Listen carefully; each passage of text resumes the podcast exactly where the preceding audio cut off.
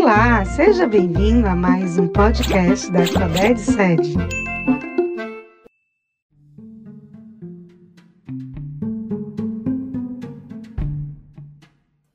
Hola, ¿qué tal?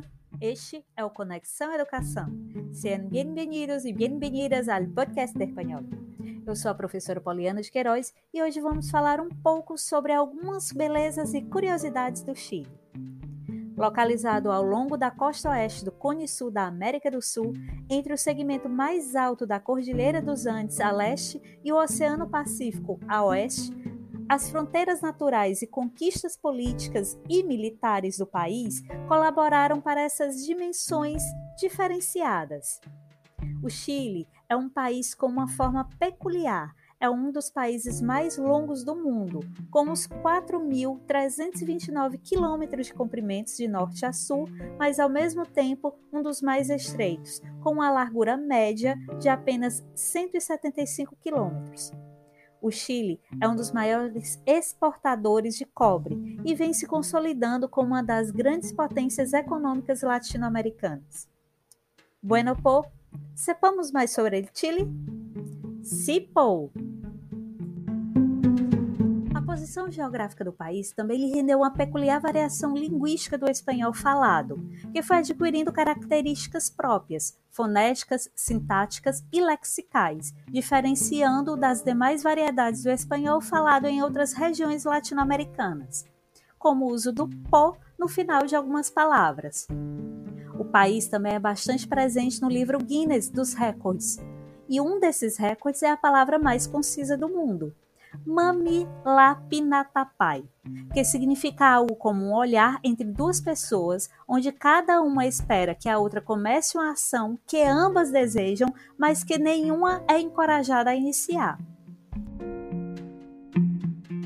O Chile tem uns 6.435 quilômetros de costa, com belíssimas praias e 43.471 ilhas, das quais existem mais de 11 mil sem nome.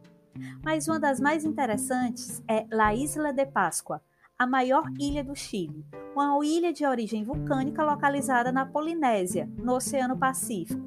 A Ilha de Páscoa sempre foi envolta em uma aura de mistério devido aos seus populares moais, imensas estátuas com formas humanas esculpidas em pedras vulcânicas que estão espalhadas por toda a ilha. Uma das outras maravilhas do Chile é El Desierto de Atacama, localizado no norte do país, fazendo fronteira com Bolívia e Argentina.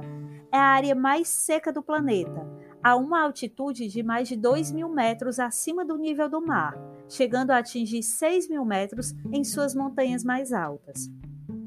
Além da altitude, a aridez na região se dá porque as correntes marítimas do Oceano Pacífico não conseguem passar para o deserto por causa da altitude.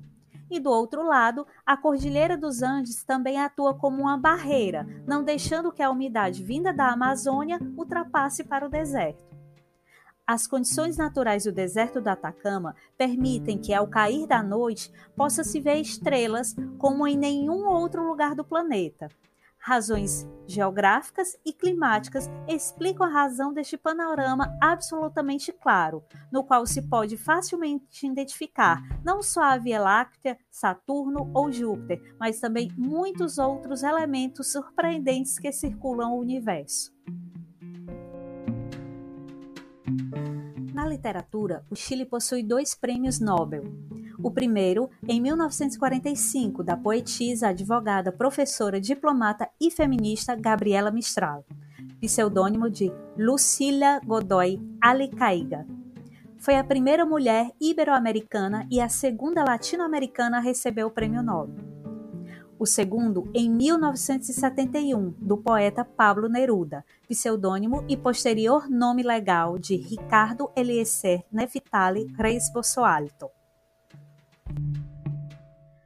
Em 1948, então senador e poeta Pablo Neruda foi exilado pelo presidente Gabriel Gonçalves Videla, que o acusou de injúria e também tornou ilegal o Partido Comunista.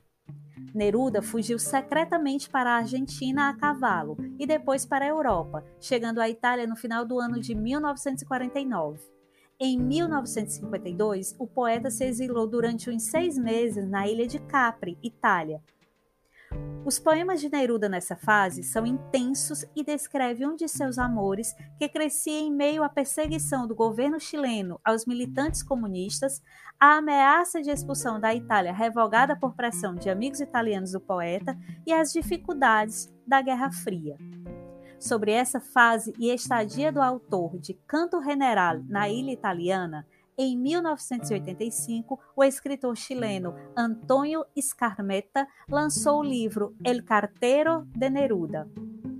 O livro foi adaptado para o cinema com o título Il Postino, em espanhol, El Cartero ou El Cartero de Neruda. Em português, O Carteiro e o Poeta.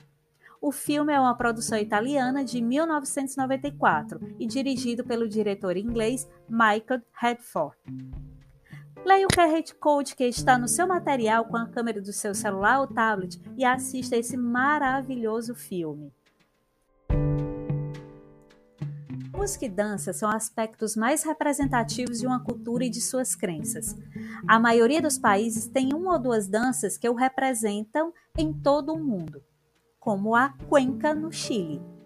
Mas localmente existem centenas de variedades cheias de significado por todo o país. O Chile também é palco do mais importante festival de música da Hispanoamérica, o Festival Internacional de la Canción de Viña del Mar. Desde 21 de fevereiro de 1960, o Festival del Vinha é organizado pelo município de Vinha del Mar, região de Valparaíso. Tradicionalmente, o festival acontece todos os anos durante o mês de fevereiro, no Anfiteatro Quinta Bergara, com exceção das edições de 2021 e 2022, canceladas devido à pandemia do coronavírus.